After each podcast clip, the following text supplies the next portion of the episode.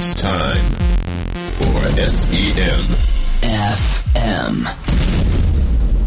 Broadcasting from Hamburg, Germany. The crazy sons of search engine marketing bringing you all the knowledge and all the news and the latest trends. Everything about paid search, PPC, and performance marketing for your listening pleasure. Now please welcome your hosts, Mark and Tom. Willkommen zur 18. Folge Ja, 18. aus Folge Waldis. EM-Studio. Genau. SEM-Studio. Ja, Das hätten wir auch mal nennen können. Wir gucken gerade noch ein bisschen Fusi nebenbei. Es nebenbei. stört nicht. England gegen die Ukraine. Noch steht es 0-0, damit ihr ungefähr wisst, wann wir hier aufnehmen. Oh, oh, oh. Jetzt, oh, Jamolenko. er bricht durch. Ah, zur Ecke geklärt. Ja, so, ich Naja. mach mal aus. Nicht schlecht, aber bisher die EM. Ich hoffe, ihr guckt ja auch alle und äh, feuert die richtige Mannschaft an. So, Das wir das sind heute zu zweit. Daniel, Genau, Daniel hatte entschuldigen. keine Zeit oder Lust. Ähm, Genau. Und wir haben aber trotzdem ein paar News vorbereitet. Ja, wie und immer. Ähm, wollten euch dann ein paar neue Themen vorstellen. Eigentlich dreht sich alles wieder mal um Google. Und ich glaube, ein heute was und über Facebook. Facebook. haben wir, genau. Facebook haben wir auch drin, ist ja auch Pay-per-Click. Und dann haben wir zum Schluss noch den Gewinner. Ja, den haben wir auch schon. Unsere, Genau, unsere unseres Gewinner. Aber irgendwie waren die Preise, Wo glaube ich, nicht nur gut genug. einer teilgenommen hat, deswegen war die Wahl auch nicht schwierig. Aber Das muss ich in Zukunft ändern. Da müssen mehr Leute ran. sehr schönes Foto, was er uns Ja, da das geschickt stimmt. hat. Das konnten wir auch schwer drauf. Man hätte auch auf jeden Fall gewonnen Das glaube ich auch. mit diesem Bild. Okay, womit wollen wir anfangen? Ähm, ja, wir hatten ja letztes Mal in der Sendung schon das Thema Ad Rotation bzw. die Umstellung von äh, Google erwähnt, dass nach 30 Tagen damals noch automatisch umgestellt wird auf klickoptimierte Auslieferung der Anzeigen. Und da ging ja ein Aufschrei. Da ging tatsächlich ein Aufschrei durch die SEA-Szene, Und- vor allem auch in den USA, in den Staaten. und gerade als wir dann auch in Ich habe unserem sogar, ich hab sogar eine Petition unterschrieben da. Hast du das mit? Nein. Ich habe ja auch bei semfm.com hatte ich auch den Link gepostet zu so einer Online-Petition irgendwie in den? USA von einem, ich Brad den-. Nee, äh, irgendwie Fun Wagner oder so. Auch irgendein berühmter, der auch schon zusammen mit Larry und Sergey den 30. Geburtstag gefeiert hat. Ah, okay. Und die auch persönlich entsprechend kennt. Und der hatte da auch die Und der hat dann eben voll von der so, jetzt, so. Google, jetzt reicht's, ne, hat er so ungefähr. Es gibt so ein paar Dinge, die sie schon, die man bisher hingenommen hat, einfach so, auch Qualitätsfaktoren hat er alles erwähnt, hat echt einen guten äh, Beitrag auch geschrieben, ich meine bei Search Engine Land. Und hat eben dann, das Fazit war eben aber dieser Schritt mit dem Ad Rotation automatisiert wieder umstellen nach 30 Tagen auf Klick optimiert, das geht zu weit. Ja. Hat vor allem auch belegt, eben, dass es sehr viele äh, Tests gibt, wo man einfach länger als 30 Tage das laufen lassen muss, gerade wenn man wenig Traffic hat und auch Richtung Conversion das Ganze noch auswerten möchte und nicht nur auf Klickrate, dann ist das ein bisschen knapp mit 30 Tagen und deswegen äh, gab es auch diese Petition. Da haben aber nur, glaube ich, 30 unterschrieben oder so. Also Google ist aber eingeknickt. Genau, Google hat dann auch entsprechend reagiert. Die Entwickler haben sich auch im Blog, gibt sogar einen Blogpost bei adwordsblogspot.de Haben sie sich entschuldigt.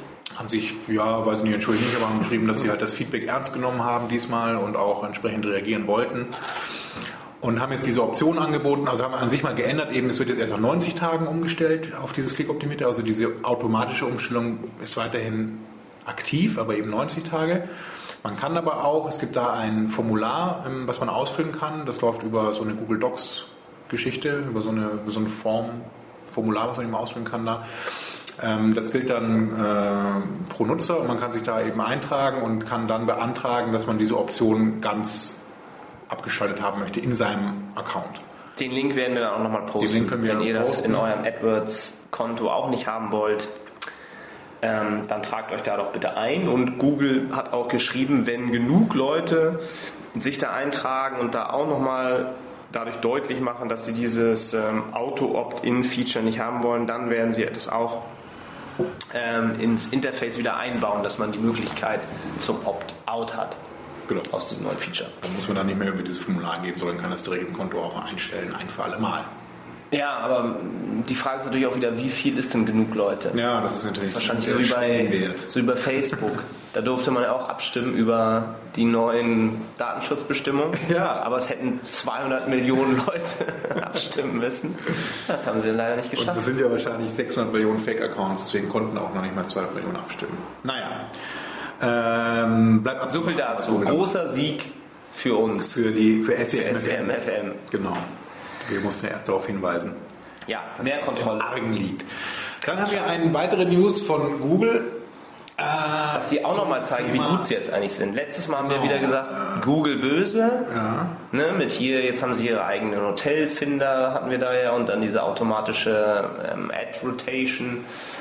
Und jetzt aber hat Google mal wieder gezeigt, wie stark sie für die User Experience kämpfen. Und das war auch wieder ein Search Engine Land, ein Artikel darüber, dass Google im Jahr 2011 134 Millionen Anzeigen abgeschaltet abgelehnt hat. abgelehnt hat. Also und, und 800.000 AdWords-Accounts sogar dicht gemacht hat, weil das Spammer waren oder Gegen die Google-Richtlinien verstoßen wurde. Ja.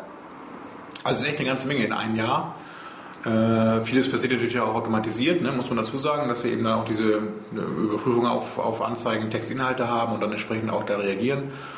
Ähm, aber es ist trotzdem interessante Zeit. Man sieht auch in diesem, äh, wir werden auch den Link eben wieder veröffentlichen, man sieht auch dann, wie das in den letzten Jahren war. Und das hat meines, wenn ich das richtig im Kopf habe, zugenommen. Ne? Die Es ist vielleicht auch Zahl in diesem Anzeigen. Eine- wir haben es aber auch so an sich äh, äh, wirklich gemerkt, dieses, dieses Jahr auch schon wieder, also 2012, aber auch schon Ende 2011, dass Google da äh, wirklich aktiver geworden ist, auch rigoroser, sage ich mal, oder auch viel mehr äh, darauf pocht, dass die Richtlinien eingehalten werden. Gerade so im Bereich Erotik eben haben wir immer wieder mal äh, Probleme mit Erotikwäsche, die wir ja auch verkaufen bei uns und dann muss das ne, eben den Anzeigen oder den, den Richtlinien wirklich entsprechen und da sind die auch nicht zimperlich.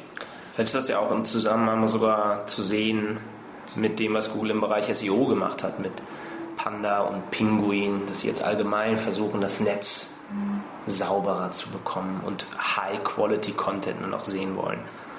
Sowohl im Bereich SEO als auch im Bereich der Anzeigen. Ja, kann durchaus sein. Und was dazu auch ganz gut passt, dass sie halt die Daten sauberer und besser äh, bekommen wollen, ist ja die große Änderung bei Google Shopping. Ja, auch da ging ein Aufschrei.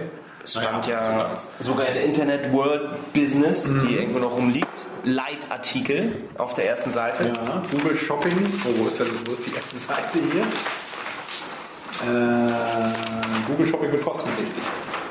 Ja, Teure Shoppingmaschine heißt hier. teure Shoppingmaschine. Aber Aber zehn Jahre nach dem Start von Frugal will Google für die Produktsuche Geld haben. sag mal, darfst du das eigentlich zitieren? Es gibt doch dieses neue Zi- Das ist, wir haben ja gesagt, wo es herkommt. Und das ist, glaube ich, dann keine Schöpfungshöhe erreicht bei so. Aber nicht, dass wir jetzt da was zahlen müssen. Nein, nur an Google Shopping müssen wir mal was sagen. ja Also wie alles sieht's aus? Google Shopping soll kostenpflichtig werden. Was heißt das für uns? Es ist jetzt ein in den USA gestartet erstmal. Also in den USA ähm, wird das bis Ende Herbst umgestellt auf das neue Shopping-Modell an sich, basierend auf den Product Listing Ads, die man schon auch in Deutschland kennt. Genau. Und ähm, der Hintergrund ist eigentlich der, dass die Qualität der Produktdatenfeeds, die Google im Merchant Center drin hat, eben erhöht werden soll dadurch. Das war auch die Also das ersten Experten, die da so befragt wurden, auch in der Internet World Business, haben auch gesagt, dass sie dem eigentlich ganz positiv gegenüberstehen, weil sie glauben, dass das eher hilfreich sein könnte, wenn Google ähm, Shopping besser wird. Ja, Und also es ist ja eh schon so, ähm, wenn man die, wenn man das jetzt schon nutzt, eben Google Shopping, äh, kostenlos quasi, muss man ja über den Google Merchant Center gehen und da eben seinen Produktdatenfeed einspielen und ähm, das hat auch schon sehr viele äh, Spezifikationen, die Google da vorgibt, auch wenn man das vergleicht mit anderen Preismaschinen, die es ja auch gibt, dann ne, billiger.de oder Ciao und wie sie alle heißen, ähm, gibt es ja immer so eine Art Vorgabe, XML, Feed-Vorgabe eben, die man einhalten muss, also sprich Zeichenlänge zum Beispiel bei Produkttitel oder auch Preisangaben Qualität und so der Fotos. Qualität der Fotos, verschiedene Formate an Fotos, also auch äh, Auflösung und so weiter. Und das ist bei Google auch relativ umfangreich. Ähm, man tut übrigens gut daran, das hatte ich aber auch schon mal in einer letzten Sendung erwähnt, bei diesem Produktdatenfeed von Google, dass man sich auch an diese Google Taxonomy oder diese Google Product Taxonomy hält. Das heißt übersetzt quasi, ich, man hat ja normalerweise in einem Online-Shop eine gewisse Daten- oder äh, Sortimentstruktur, also Warengruppen, Produktgruppen und so weiter. Und ähm, geht da eigentlich ja nach, einer, nach der eigenen ja, Vorstellungen vor. Man hat ja jetzt da nicht so, dass man sagt, da gibt es ja keinen Standard in dem Sinn, aber Google setzt da in dem Fall wirklich einen eigenen Standard. Es gibt, man kennt ja diese Google-Kategorien äh, auch aus dem Bereich AdWords, wenn man in verschiedenen oder auch im, bei dieser Insights for Search zum Beispiel gibt es das auch. Ne? Man kann ja da immer aufklappen, in verschiedenen Kategorien sich das Ganze anschauen und betrachten und ähm, kann dann zum Beispiel im Bereich Shopping aufklappen und dann halt weitere Unterbereiche sehen, also Elektronikware, Bekleidung, Schuhe, was es alles gibt. Und ähm, ganz ähnlich ist es eben auch bei Google Shopping. Diese Product Taxonomy bei Google ist aber da noch viel umfangreicher. Also es geht dann wirklich noch viel tiefer rein, bei Schuhe eben dann noch weiter auf Stiefel, Stiefletten, Sandalen, Sportschuhe, Sneakers, was es alles gibt und dann auch nochmal weiter in verschiedene Unterbereiche. Also es ist sehr fein aufgegliedert eben und man tut eben gut daran, wenn man auch diese Vorgabe einhält. Also je besser man das macht, je relevanter man eben seine Produktdaten an diese Google Product Taxonomy angleicht, umso höher ist am Ende auch die Qualität eigentlich der, der Produktdatenfeeds. Soll man dann auch seinen eigenen Shop da anpassen? Meinst du, ist das vielleicht nee, das würde ich eben, das, das geht ja häufig auch gar nicht. Ne? Also wenn du Ja, aber ich meine jetzt so allgemein, ob es ob es vielleicht diese, diese Aufteilung, ob Google dann sowas beispielsweise auch vielleicht für den Bereich SEO bevorzugt, wenn sie sehen, dass man so eine Aufteilung auch in seinem... Also es gibt so eine, Shop. bei, bei, im, Bereich SEO gibt es ungefähr so eine ähnliche Gruppierung bei diesen Breadcrumb-Navigationen, die man häufig sieht. Dann, also es gibt ja bei den, bei den Ergebnissen Ja. in, der, in der SEO, also im organischen Index ja häufig nicht dann die URL, wo das liegt, sondern so eine Rotkrümel-Navigation. Mhm. Und das orientiert sich auch stark an dieser Kategorisierung, die Google da hat. Und die findet man im Merchant Center. Genau, oder halt in der, in der AdWords-Hilfe ist die auch eben hinterlegt dann, wie die, also da gibt es im Grunde dann auch in dem Merchant Center eine Hilfe, eine eigene Hilfefunktion eben und da ist die auch dann sehr detailliert aufgelistet eben. Man kann sich dann da durchklicken. Ähm, man kennt das auch von Amazon, die haben sowas zum Beispiel auch. Amazon hat ja auch einen sehr großen Produktstamm, Produktdatenbaum und den kann man, das ist auch so fein aufgelistet wie da. Und wie gesagt, wenn man den gut einhält, das ist auch dann das Ziel eben, warum man das, warum sie das auch kostenpflichtig machen werden dann, was dann auch ein Vorteil sein soll, dass sie eben da wieder den, die Vorgabe eben besser durchdrücken können, sich da an diese Standards zu halten. Wollen wir grundsätzlich vielleicht nochmal kurz erklären, wie man diese Product Listing Ads, auf denen die neue Google Shopping Suche dann ähm, aufbauen wird, wie man das einrichtet? Ja, sehr gerne. Also Also ihr müsst als erstes in eurem Merchant Center euch einloggen, wenn ihr den habt. Und da dann unter Settings eure AdWords ID eintragen. Und dann, wenn ihr äh, dann euch wieder bei AdWords einloggt und eine neue Kampagne erstellt, könnt ihr unter Ad Extensions Product auswählen und da dann wiederum eure Merchant Center Account ID einstellen. Und damit habt ihr dann schon beide verknüpft. Jetzt müsst ihr in der Kampagne nur noch eine neue Ad Group erstellen. Dann findet ihr unter ähm, Creative oder Anzeigen, stellt ihr dann einfach Create Product Listing Ad an. Da setzt den Haken und dann werden die ausgeliefert, wenn ihr dann noch ein Gebot eingestellt habt. Und ihr könnt dann auch noch ähm, verschiedene Kategorien auswählen. Ihr könnt dann entweder alle eure Produkte da einfach rein ballern dann in Product Listing Ads oder bestimmte auswählen. Und dann noch als Tipp, es gibt dann bei dem äh, Google Merchant Center, beziehungsweise in dem Produktdatenfeed für den Google Merchant Center, speziell für AdWords, noch ein paar eigene Spalten, die man äh, ausfüllen sollte, wenn man das mit AdWords verknüpft. Das sind zum Beispiel die AdWords Labels, die man angeben kann noch extra. Bei AdWords Labels würde man eigentlich, wenn man jetzt ein Produkt hat mit einem Titel und einer Beschreibung, kann man bei AdWords Labels noch weitere Keywords hinterlegen, also Suchanfragen. Man sieht ja auch dann in dem AdWords Account, wenn ich eben eine Zeit lang die Product Listings laufen habe, kann man über Dimensions, über diesen Dimensionenreiter auch äh, auswerten, was für Suchanfragen ausgelaufen sind im Bereich äh, Product Listing, also in, dem, in den Produkte, in den Ad Extension Produkte und kann anhand dessen auch überlegen, okay, am meisten werden eben wirklich bestimmte 20 Produkte gesucht und dann gucke ich mal, was da für Begriffe auch dann ringsrum die ähm, Anzeigenschaltung ausgelöst haben und die kann man dann eben beispielsweise bei AdWords Labels in diesem eigenen äh, in der eigenen Spalte in dem Feed auch hinterlegen und kann halt so dann die Übereinstimmung Relevanz auch wieder steigern und bestimmte Produkte halt dann da forcieren. Aber da muss sich Google nicht dran halten. Prinzipiell kann Google zu jeder Suchanfrage, die sie wollen, deine Product Listing Ads ausliefern. Genau, theoretisch ja. Ne? Also die orientieren sich einfach an Produkttitel und äh, Produktbeschreibung. Ich kann das aber eben durch diese AdWords Labels, die ich dann auch hinterlege, extra eben nochmal äh, verfeinern vielleicht. Oder ich kann sagen, wenn ich jetzt generische Begriffe habe, eben, also jemand sucht jetzt dann ganz allgemein nach Fernseher, dann kann ich ja, dann könnte ich eben einstellen, okay, mein Top-Fernseher ist jetzt eben der Sony Bravia irgendwas, und dann Ja. hinterlege ich halt da auch dann das Keyword Fernseher noch. Und weiß, und weiß Google, okay, wenn einer Fernseher sucht, nehme ich eben nicht irgendeinen, sondern eben den, bei dem bei AdWords Label dann Fernseher eingetragen ist. So kann man das noch ein bisschen steuern. Und aktuell tauchen diese Product Listing Ads dann nur in der Google-Suche auf. Genau.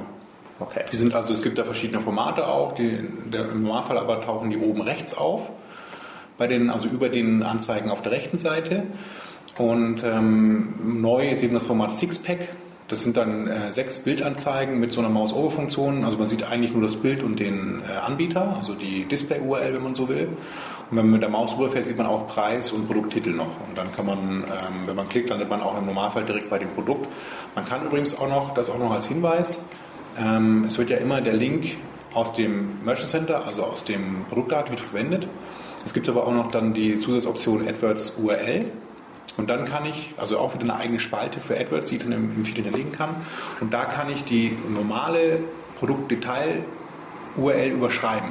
Also wenn ich da eine eigene URL reinbaue in den AdWords Feed, also in den Merchant Center Feed besser gesagt, dann kann ich äh, eben nicht auf die Produktdetailseite verlinken beispielsweise, wie ich es eben normalerweise bei Google Shopping auch machen möchte, mhm. sondern ich kann auf Übersichtsseiten verlinken. Oder ich kann eben auch noch äh, Tracking-Parameter anhängen, dass ich eben sage, okay, wenn das eben über Product Listing Ads läuft, diese Anzeigenauslieferung ist ja die Basis der Merchant Center, dann kann ich eben speziell für PLA-Auslieferung, also für Address-Auslieferung nochmal eigene Tracking-Parameter hinterlegen bei dieser URL und kann eben so eine Trennung äh, dann in meinem Tracking-System feststellen zwischen, das lief jetzt über PLA oder eben über Google Shopping. Weil es ist ja so, wenn ich eben, sobald ich den Merchant Center anlege und den äh, freischalte, läuft das auch bei Google Shopping.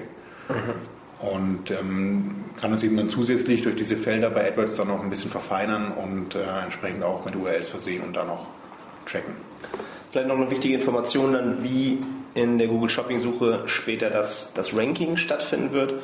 Das wird ähm, eine Kombination sein aus Relevanz, die wahrscheinlich dann wieder Klickrate sein wird hauptsächlich und eben der Gebotspreis. Also genau wie bei Pro Listing Ads zahlt man wieder pro Klick auf die eigene Webseite.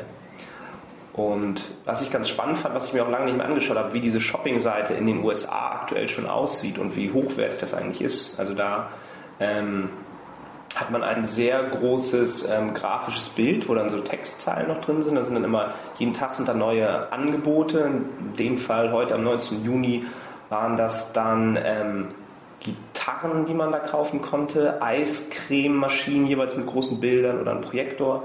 Sieht wirklich sehr schön aus. Und darunter unter diesen ähm, Tagesangeboten sind dann ähm, drei weitere ähm, Produkte, die quasi Google ums Thema Shopping herum anbietet. Zum einen die ähm, Google Catalogs, was wir auch schon mal ähm, gezeigt haben. Ähm, das sind diese Apps, die man sich fürs iPad oder für Android-Tablets runterladen kann, wo man dann eben sehr schön aufgemacht sich ähm, Kataloge verschiedener Retailer anschauen kann.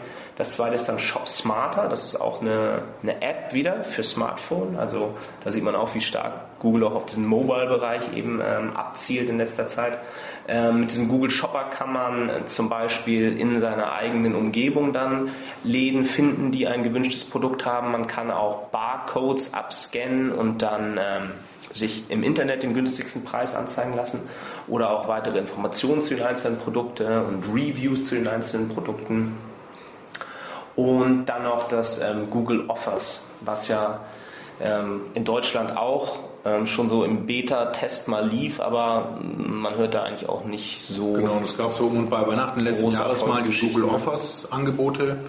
Ähm, das ging aber auch noch eher in die Richtung, dass man sich beispielsweise auch so ein äh, ja, so, so einen Gutscheincode ausdrucken konnte und damit dann beispielsweise in den Laden gehen konnte. Also es war gar nicht jetzt so speziell auf bestimmte Produkte abgestimmt, sondern das war so ganz generell für Stationärhandel auch interessant. Ähm, das soll aber dann mit diesem neuen Google Shopping ähm, auch wirklich dann eher auf den Merchant Center aufsetzen und dann bestimmte Produkte halt mit, mit einem besonderen Preisrabatt versehen werden oder sowas in die Richtung auch. Das dann Achso, wie dieses ähm, Google Circular, was wir ja auch schon mal vorgestellt hatten. Genau. Das passt da wahrscheinlich auch dann noch mit in diese Initiativen. Und dann kriegt man da eben ähm, ja noch andere Produkte nach Popularität, ähm, nach Saisonalität und auch nach der eigenen Suchhistorie angezeigt, wenn man sich ja schon mal Produkte angezeigt hat. Ähm, aber da müssen sie sicherlich noch so ein bisschen dran arbeiten, um da so gut zu werden wie wie Amazon und dann wirklich ähm, auch noch irgendwie sinnvolle Empfehlungen für zusätzliche Produkte und so ähm, zu geben. Das können sie aktuell noch nicht. Also aktuell ist es noch ziemlich standardmäßig einfach nur, wenn man sich schon mal was angeguckt hat, kriegt man genau das gleiche Produkt nochmal wieder vor die Nase gesetzt. Vielleicht noch kurz einen Hinweis nochmal zu den Product Listing Ads. Ähm, dieses Gebotsverfahren bei Product Listing Ads, das läuft äh, unabhängig von der normalen Google-Suche. Also es gibt auch für die Product Listing Ads einen eigenen Qualitätsfaktor, der berechnet wird und auch ähm, entsprechend der wenigeren Positionen es gibt. Es gibt ja maximal sechs Positionen, die man da einnehmen kann. Ähm, läuft das läuft die Berechnung der Position oder halt der, der, ja, der, des Ad-Ranks unabhängig von der Google-Suche. Also wenn man jetzt schon äh, einen ganz tollen äh, Google Search Account hat eben und da auch äh, hervorragende Qualitätsfaktoren hat und Werte hat eben, muss man den im Grunde für Google Product Listing jetzt nochmal neu aufbauen. Also das äh, als Hinweis hier, wenn ihr werdet da, wenn ihr das jetzt anfangt, eben auch im Grunde wieder bei Null anfangen und halt erst ähm, genügend Daten auflaufen lassen, äh, um halt dann auch Berechnungsgrundlage zu haben für Qualitätsfaktoren und so weiter. Das kann man leider auch noch nicht richtig einsehen. Also es gibt zwar in dem Merchant Center so ein paar Statistiken, die da schon drin sind und auch so einen Hinweis eben, ob das jetzt den Richtlinien oder eben den Google-Vorgaben entspricht oder nicht. Aber das soll sich eben dann auch spätestens, wenn man das dann äh, in Google Shopping Kosmetik hat, eben nochmal verbessern, dass man auch viel mehr Statistiken hat, viel mehr Leistungswerte hat auf den einzelnen Produkten und entsprechend optimieren kann. Ähm, weil das ist wirklich auch so ein, so ein Hinweis nochmal, wenn ein, sich im Merch Center einloggt, hat man gleich am Anfang so ein kleines Dashboard und da sieht man beispielsweise auch die Ablehnungsrate von allen Produkten, die man hat. Also wenn ich jetzt irgendwie 80.000 Produkte in meinem Feed habe und 40.000, also die Hälfte sind abgelehnt, dann äh, wird man quasi gar nicht mehr ausgeliefert bei Product Listing. Also man muss quasi so eine ganz geringe Ablehnungsquote haben und halt möglichst viele Artikel und Produkte eben auch in dem Feed drin haben, damit Google überhaupt dann äh, die Auslieferung macht. Also ähnlich wie auch dann äh, im Search-Bereich, dass man eben ein Mindestgebot haben muss im Grunde, also ein Gebot für die erste Seite eigentlich erreicht haben muss und auch einen gewissen, eine Mindestanforderung an die Qualität der Anzeigentexte, also die müssen alle Status ähm, freigegeben haben und so weiter. Und ähnlich ist es im Grunde auch bei den Product Listing Ads. Wird man eine Chance haben, da mit seinem eigenen Shop dann vor Amazon zu landen, wenn diese Relevanz hauptsächlich irgendwie auf der Klickrate beruht und ja Leute Amazon so stark vertrauen, dass sie da halt immer als erstes drauf klicken. Ja, es wird ja auch noch so sein, dass sich da auch das Format nochmal ändert. Hast du das gesehen, diesen Screenshot von äh, aus USA, wie das Google Shopping aussehen wird? Mhm. Also die, die Auslieferung der Anzeigen, das wird ja nicht ähm, bei diesen Product Listing Ads unbedingt bleiben, also dass die dann oben rechts sind, sondern das rutscht dann quasi unter die Top-Anzeigen. Ich meine, da gibt es auch einen Screenshot bei Search Engine, den können wir gerne nochmal auch im, im Beitrag veröffentlichen. Das ist auch ein bisschen größer, hat auch einen eigenen Rahmen, ist auch eben mit Anzeigen versehen dann, also mit dem Begriff, dass es eben sich hier um bezahlte Anzeigen handelt. Mhm. Und es rutscht dann im Grunde zwischen die Top AdWords Anzeigen und den organischen Index. Ah, okay. Und da nimmt es halt dann so die volle Breite ein. Ich glaube, da passen dann, glaube ich, auch fünf oder sechs Artikel rein. Ich würde aber auf jeden Fall nochmal den Screenshot auch nochmal rausholen. Der ist bei Search Engine Land auch schon irgendwo drin. Den kann man ja bei uns im, in den Show Notes auch nochmal zeigen. Dann kann man sich das ein bisschen vorstellen. Also es hat auch einfach eine andere äh, Präsenz dann in Zukunft. Und dann hatten wir ja noch, hattest du ja mal ein paar Daten aufbereitet, was denn jetzt eigentlich so die großen Preissuchmaschinen sind. Obwohl genau. sich, also, daher muss man ja sagen, Achtung, das bezieht sich dann nur auf Preissuchmaschinen für Bekleidung. Genau, ich habe mir das einfach mal bei uns angeguckt, eben einfach mal die aktuellen Zahlen genommen und mal überlegt, eben wenn es dann Google Shopping irgendwann mal kostenpflichtig wird, eben wie, wie ist das denn momentan, wenn ich das mit anderen vergleiche. Und es ist schon so, dass Google Shopping äh, momentan schon einen großen Anteil einnimmt und durch diesen Kostenlosfaktor, den man da ja hat, ist es auch sehr lukrativ. Also es, äh, wir kriegen, ähm, ich muss noch mal kurz die. Ich kann währenddessen nochmal das Spiel machen. Oh ja. Nein! Ah, oh, es ist ein Tor gefallen. Der Rooney. Live. Rooney hat es gemacht.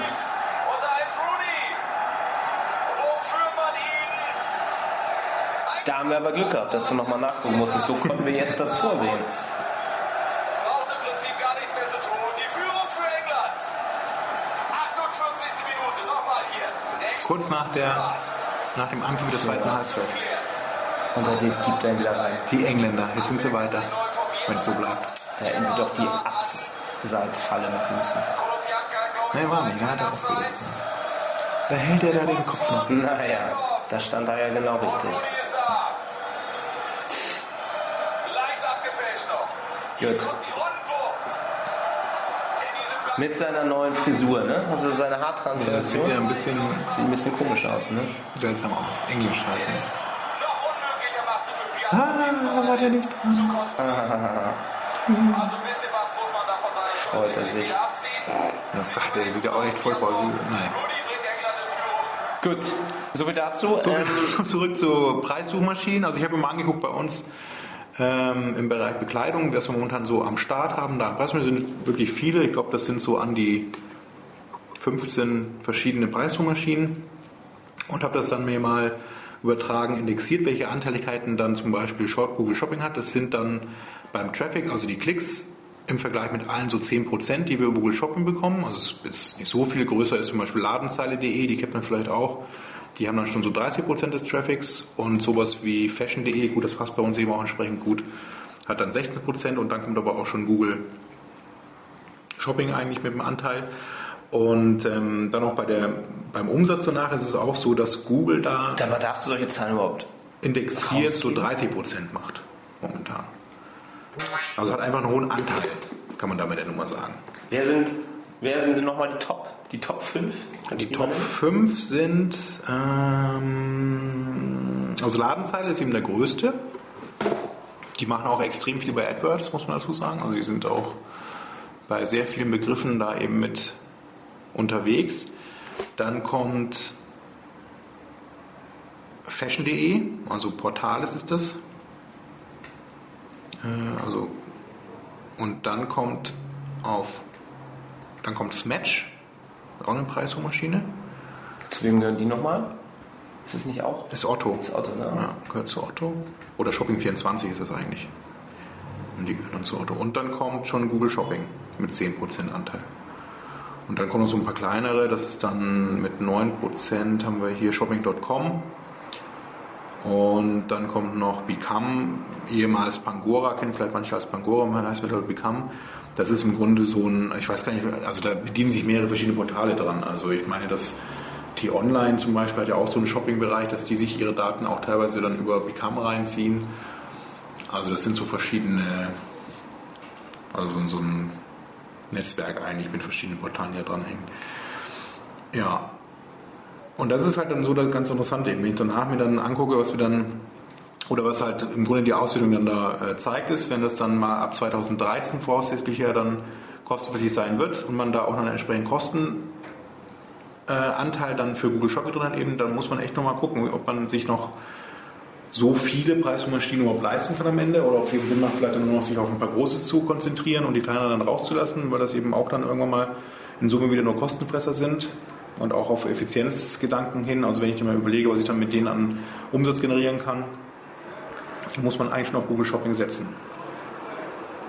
Ja. Das, wenn man das rauslassen würde und sagen würde, nee, da mache ich nicht mit, dann verliert man echt auch einen hohen Anteil an Umsatz, weil die einfach eine gute Conversion Rate haben.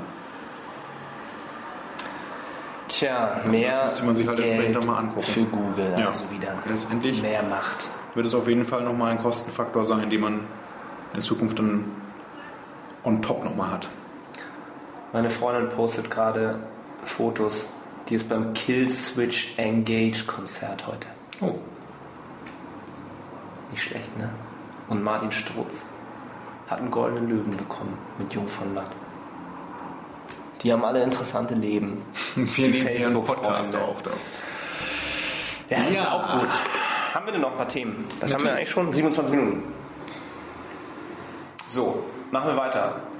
Ähm, so ein bisschen was zum Cookie Law. Ja, das ist ganz interessant. Das ist mir bei uns auch jetzt letztens. Also da grundsätzlich gibt es ja diese EU Privacy, Privacy Initiative, in der ja tatsächlich drin steht, dass eigentlich für alle Cookies, die nicht zwangsläufig zum, zur Nutzung der Webseite erforderlich sind, ähm, muss ein, ein, ein, ein Opt-in, wie nennt man das? Ja, ja, eine Zustimmung, Eine Zustimmung. des Nutzers äh, Zustimmung eingeholt werden. stattfinden. Und zwar bevor man diese Cookies bei den Nutzern setzt. Und jetzt ähm, gehen ja irgendwie verschiedene Länder verschieden damit um. Frankreich hat das zertifiziert, aber es kümmert sich keiner drum.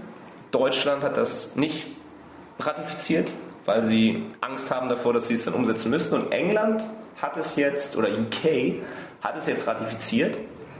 Und da hat haben dann sogar ähm, die Information Commissioners Office heißt das.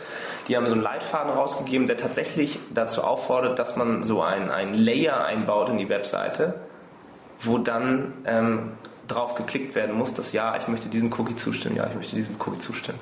Niederlande übrigens auch. Also wer in Holland unterwegs ist, die sind da auch mit an Bord und haben jetzt die, das Gesetz eben auch so umgesetzt, dass man zustimmen muss seitens Nutzer, eine Zustimmung einholen muss und es nicht ausreicht, wie in Deutschland beispielsweise, dass man irgendwo in den Datenschutzbestimmungen erwähnt, eben hier werden Cookies gesetzt zur Messung von Werbemaßnahmen, wie auch immer.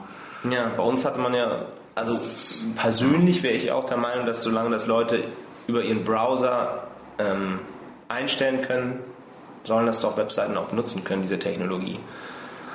Naja, ähm, wie dem auch sei, äh, jetzt gab es gerade ähm, bei Financial Times einen Artikel darüber, dass ähm, die Unternehmensberatung KPMG das mal untersucht hat bei UK-Websites und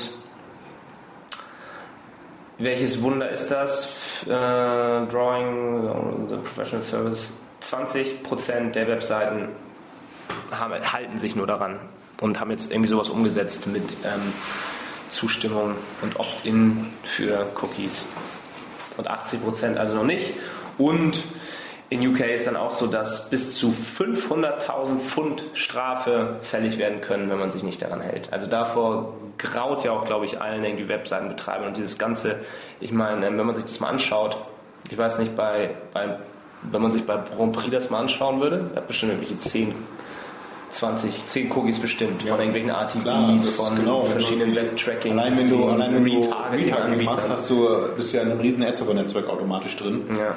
Also da, da, ich glaube, die meisten Webseiten wissen auch gar nicht häufig, was die da an Cookies rausballern teilweise. Also das ist ja erschreckend. Das kann man immer ganz gut sehen, wenn man sich so ein, es gibt für Firefox, aber auch für Google Chrome kann man sich so ein HTTP-Request-Tool installieren, dass man sieht, was so alles an Requests läuft, wenn man eine Webseite aufruft. Äh, Und das ist ja teilweise abartig, was da an verschiedenen Netzwerken aufgerufen wird. Und dann wieder von dem einen Netzwerk wieder das nächste Netzwerk, also das geht in die Hunderte teilweise rein. Ja. Muss nicht immer Cookie sein, aber kann einfach nur die Information, dass die halt weitergegeben wird. Ne? Also so Session-basiert auch, Genau. Direct Session-basiert auch dann teilweise. Also Also auf jeden Fall sehr spannend, wie, wie auch in anderen Ländern damit umgegangen wird. In Deutschland ist es da jetzt ja aktuell gerade mal wieder ein bisschen ruhiger drum. Ich weiß auch nicht. Ähm, hoffen wir mal, Ja. dass die Man Piraten hört, wenn dann was so in Richtung Facebook meistens dann so, ne, da sind sie ja immer hinterher jetzt gerade, dass dann Facebook ja Facebook dicht gemacht datenschutzmäßig da nicht so ganz auf Höhe ist, haben sie ja auch, hat man eben erwähnt, auch diese Abstimmung machen lassen bei den neuen Richtlinien. Naja, da hört man eigentlich eher was momentan. Okay, das nur als kurzer äh, Einwurf. Jetzt wieder was Nützliches für euch. Und zwar, dass man AdMob über AdWords buchen kann. AdMob ist der Vermarkter für Werbung in ähm, Apps gewesen, den Google vor ein paar Jahren gekauft hat. Und ähm, bisher war es noch so, dass man ähm, hauptsächlich über das Sales-Team, glaube ich, bei denen das einbuchen konnte. Beziehungsweise der AdMob selber Oder mit eigen- einer eigenen das Plattform. War unabhängig von AdWords. Und ähm, jetzt müsst ihr euch einfach nur bei AdWords einloggen, wieder neue Kampagne auswählen und da gibt es jetzt die Funktion Display Network Only in Klammern Mobile Apps als Kampagnenformat. Ähm, und hier könnt ihr jetzt, was auch, glaube ich, im normalen ähm, Search Targeting jetzt möglich ist für mobile Geräte, ihr könnt jetzt einzelne ähm, Handys quasi Also auswählen. Devices, Gerätetypen und auch wirklich Also da gibt es jetzt eine Hersteller. Liste, genau, da könnt ihr dann das Herstellermodell. HTC so und so, das ähm, ähm, Motorola, Motorola Droid, D5 weiß nicht, Plus.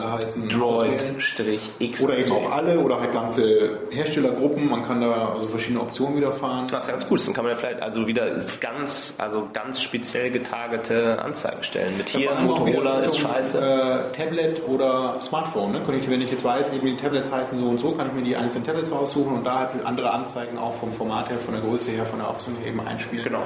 Als für Smartphones, wo ich ein kleineres Display habe, wo eben entsprechend weniger Platz. Und ihr könnt auch auswählen, ob der Nutzer gerade WLAN ähm, aktiviert haben soll, wenn er eure Anzeige sieht. Wenn ihr dann auf eine etwas schwere Seite verlinkt oder eine App zum Download anbietet, dann ist das auf jeden Fall ähm, für Vorteil, von Vorteil. Und was jetzt bei dieser Bewerbung in Apps noch neu ist, dass ihr dann eben Rubriken von verschiedenen Apps auswählen könnt. Die erste Auswahlebene ist dann erstmal, ob ihr Android oder iTunes Apps auswählen wollt. Und in den beiden Bereichen habt ihr dann verschiedene Rubriken. Ähm, ein weiterer Tab ist dann die Suche nach einzelnen Apps. Also da könnt ihr dann sowas, ähm, während ihr in den Rubriken eingeben könnt, irgendwie Games, ähm, ist dann das, glaube, weiter runter geht es noch nicht, das ist dann nur die, die Rubrik Games. Und dann so die Kategorien Ähm. Aber in dieser Suche kann man dann tatsächlich eingeben, dass man nur bei Angry Birds ausgeliefert werden möchte. Und wenn es diese App, wenn ihr die sucht, dann findet, dann könnt ihr eben eure Anzeigen bei Angry Birds schalten. Ja, also da hat Google auch wieder mal den Schritt in Richtung Mobile weiter vorangetrieben, die Schritte, und hat eben da auch gute Tools an die Hand gegeben, dass man das sehr genau und fein aussteuern kann. Ja, die kommen da voran. Auf jeden Fall mal. Anders als iAds, wo ja auch so viele Hoffnungen mal drauf Ja, aber das ist ja auch dann Reichweite, ist ja da nicht so groß. Ne? Also, Ja, aber da ist mit Android schon deutlich mehr. hätten sie ja machen können. Hat ja gefloppt, weil es zu teuer war. Apple. Nein. So, dann haben wir noch was weiteres, sehr interessantes. Äh, Gibt es auch einen aktuellen Beitrag im AdWords.de, blogspot.de, also diesem AdWords, offiziellen AdWords-Blog aus Deutschland. Und zwar kann man jetzt in der, bei der Kontenverwaltung AdWords-Scripts nutzen. Also Skripte, JavaScript-Skripte, ähm, die man selber programmieren und hinterlegen kann.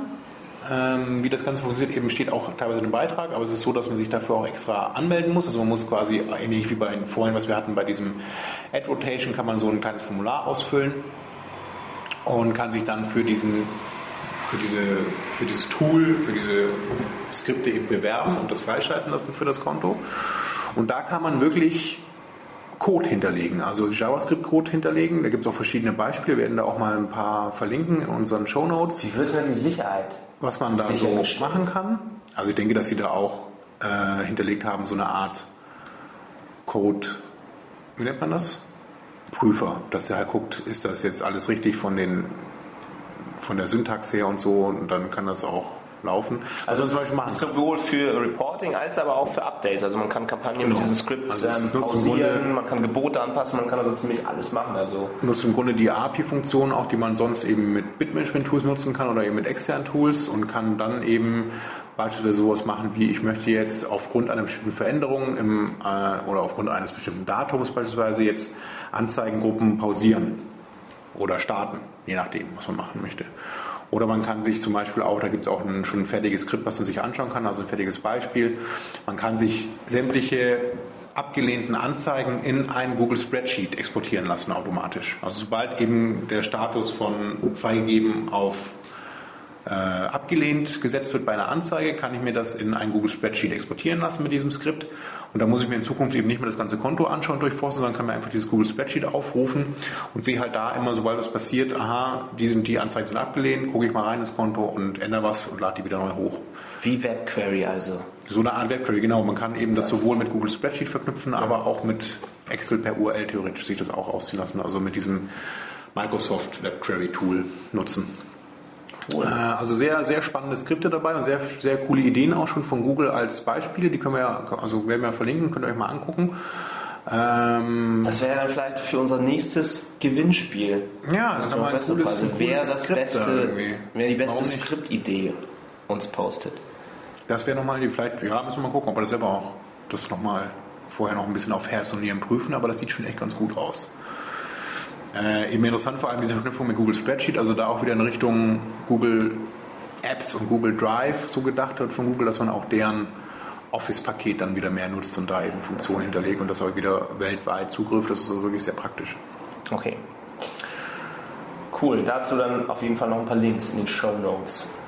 Wollen wir jetzt noch was zu Facebook machen? Genau, das ist nochmal was anderes als Google, Google, Google hier immer hören. Also, Facebook-Ads. Man hört ja leider auch seit dem Börsengang nur noch Negatives, dass die meisten Leute ihre Anzeigen zurückrufen, dass die Anzeigen nicht besonders funktionieren.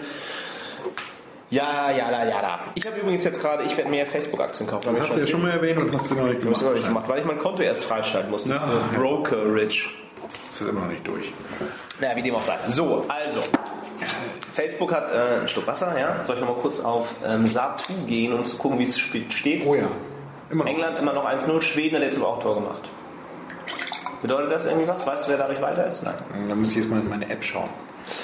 Ähm, Facebook. hast du dafür kein Skript gestellt? Ja, also Facebook erlaubt es jetzt die Auswahl, dass man endlich auch im Mobile Stream seine Anzeigen erstellt. Das war ja immer so ähm, ein großer Kritikpunkt, dass irgendwie über 50 Prozent der Zugriffe auf Facebook über Handys stattfinden und sie da aktuell noch gar keine Werbung schalten und da Das war ja auch der Hauptgrund, warum diese Aktienkurse da erstmal so ein bisschen, ne, warum das so ein bisschen. Ja, gut, das eine ist, dass man Stagniert. Anzeigen au- ausliefert und dann müssen ja auch noch irgendwie dann. Aber es ist ja an sich, eine, vielleicht muss man das vorher ne? erwähnen, an sich ja auch eine neue Funktion, dass man überhaupt in den Newsfeed eine Anzeige platzieren kann. Das war ja vorher immer nur äh, rechts quasi, diese Facebook-Ads. Ja. Aber es ist auch nur. Sponsored Stories. Und Ne? neu ist genau dieses Thema Sponsored Stories, dass man eben auch wirklich Also man sieht es entweder, wenn Artikel oder man halt einen Beitrag, wie man entweder wenn man selber Freund einer Marke ist, dass man das sieht, oder halt ähm, ein Freund von mir interagiert mit der Marke. Dann sehe, kann ich diese Sponsored Stories sehen. Und da hat man jetzt eben ähm, verschiedene Auswahl von Placements bei Facebook Ads. Man kann da dann entweder alle, Desktop only, Newsfeed only und da kann man eben jetzt noch die Unterscheidung zwischen Desktop und Mobile treffen. Insgesamt hat man dann über den Facebook Power Editor sogar fünf Available Placements. Das ist dann einmal Right Hand Side, Newsfeed Desktop, Newsfeed Mobile, Right Hand Side, Newsfeed Desktop und so weiter. Muss jetzt alles vorlesen? Nee, es gibt also im Grunde die ähnliche. Option wie auch vorhin schon erwähnt. Man kann eben dann auch entweder wirklich alles nehmen, eben dann nur Rechner, also Desktop oder nur Mobile. Da hat er verschiedene Ausrichtungsoptionen quasi, ähnlich wie bei den Kampagneneinstellungen bei AdWords. Ähm, Ja. Vielleicht an der Stelle Newsfeed Sponsored Stories funktionieren 22 mal besser Genau. als normale Also Marketplace das, Ads. ne, das ist ja im Grunde ein bisschen logisch, hängt ja auch dann an der Platzierung. Ich bin eben nicht rechts irgendwo und auf dem Mobile eben Device eben gar nicht, sondern ich tauche wirklich in den normalen Streams von Nutzern auf und kann halt so einfach auch eine bessere Präsenz wieder bei den bei den Nutzern und fall so wahrscheinlich mehr auf als irgendwo links oder rechts oder gar nicht. Und das zweite, große Änderung bei Facebook ist, ähm, dass jetzt Facebook ähm, in einer Closed Beta Real-Time Bidding und Retargeting testet. Das heißt, wenn man selber ein Shopbetreiber ist und man hat so eine ähm, Demand-Side ähm, bei sich Plattform. eingebunden, dann kann man auf seiner eigenen Webseite ähm, Nutzer markieren und den dann, wenn sie wieder auf Facebook sind, wo ja der normale Internetnutzer 90% seiner Zeit zubringt, ähm, dann kann man ihm da wieder Anzeigen ausliefern. Also ein Beispiel ist hier, glaube ich, irgendwie Ford oder so, ist ähm, einer der, der Teilnehmer an diesem Test. Also man selber ist jetzt auf einer Ford-Webseite, guckt sich da ein bestimmtes Modell beispielsweise an, ähm, wird dann markiert, Bekommt ist, Cookie, wieder genau. zu Face, äh, ist wieder zurück bei Facebook und da kann dann eben ähm, der Hersteller Ford dann per RTB ein Echtzeitgebot abgeben, um diesem Nutzer dann wieder eine Anzeige, eine passende Anzeige halt beispielsweise für genau das Modell, was er sich gerade angeschaut hat, anzuzeigen in den ähm, bestehenden Werbeformaten halt mit so einem kleinen Text und einem kleinen Bild. Da sieht man auch nochmal, dass sie auch nicht untätig sind und auch versuchen mal ein bisschen mehr Geld jetzt durch Werbung zu machen. Das Ganze nennt sich Facebook. Exchange, also angelehnt an die Ad Exchange, auch die man schon von anderen äh, Werbetreibenden da draußen oder beziehungsweise Werbeanbietern da draußen kennt. Äh, also wenn ihr mal in Zukunft auf den Begriff Facebook Exchange oder FBX stoßt, dann denkt daran, dass da geht es um das Thema Realtime Bidding bzw. Retargeting bei Facebook. Gibt es einen sehr langen Artikel auch auf TechCrunch zu dem ganzen Thema, auch was ähm, Facebook sonst noch so an, an mittlerweile an tollen Targeting-Möglichkeiten bietet, also dass man zum Beispiel auch einzelne äh, Interpreten, die sich Leute bei Spotify angehört haben, dass man sowas auch mittlerweile schon targeten kann. Ähm, das werden wir auch in den Show Notes nochmal posten. Und ähm, ja, wenn ihr dann bei Facebook aktiv seid mit eurer Werbung, könnt ihr vielleicht so ein paar dieser Tricks dann mal nutzen. Nochmal ein Hinweis Richtung äh, Reichweite auch an der Stelle. Man könnte ja annehmen, dass es, es reicht, wenn man auf der eigenen Seite den Like-Button eingebaut hat. Das ist aber nochmal ein Unterschied. Also man muss wirklich nochmal einen eigenen Code einbauen, ähm, um diese Funktion nutzen zu können. Das funktioniert jetzt nicht allein mit Like-Button oder irgendwelche Logos, die man von Facebook integriert hat. Und daran denken, dass ihr dann diese ganzen Cookies von diesen diversen DSPs, die ihr wie auf eurer Webseite habt, müsst ihr natürlich die Genehmigung noch holen von allen Nutzern. Genau. Dass sie auch angezeigt werden dürfen. Speicherminuten. Schön. Ach, ein Thema haben wir noch. Wieder zurück zu Google und AdWords.